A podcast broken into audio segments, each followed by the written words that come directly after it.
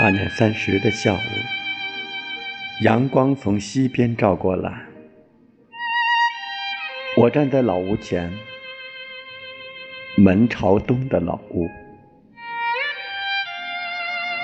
我长久的望向东面，直到后背被阳光晒热。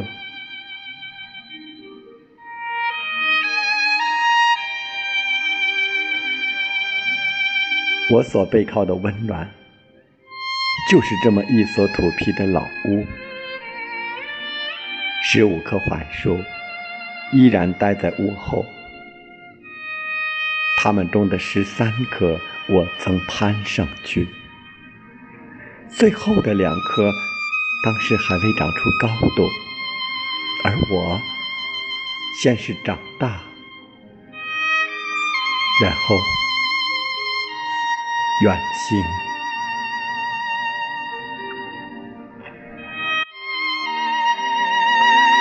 老屋里边的记忆与众多的别的屋子一样，父亲的严厉，母亲的善良，两个妹妹扎过小羊角辫子，再就是爷爷，这位成熟的木匠，一边锯着木头，一边叙述着。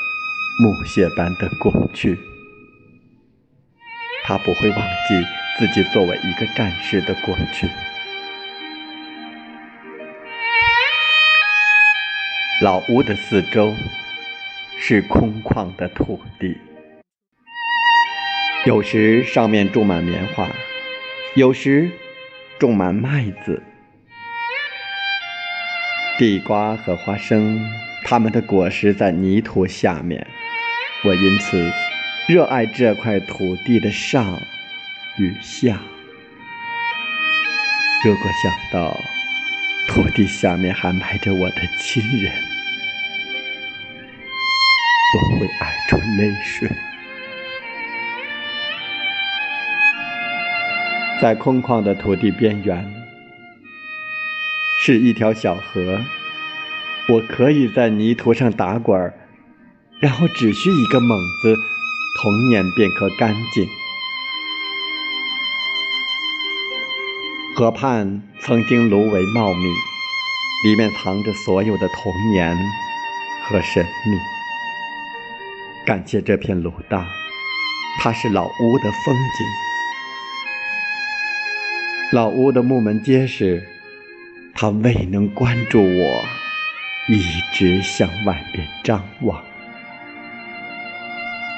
四十多年，这就是我一直坚强的理由。我背靠着老屋，守着最初的朴素，像我们众人所依靠的许多事物一样，它们已经破旧，但拥有最后的力量。爱你，就爱到最后。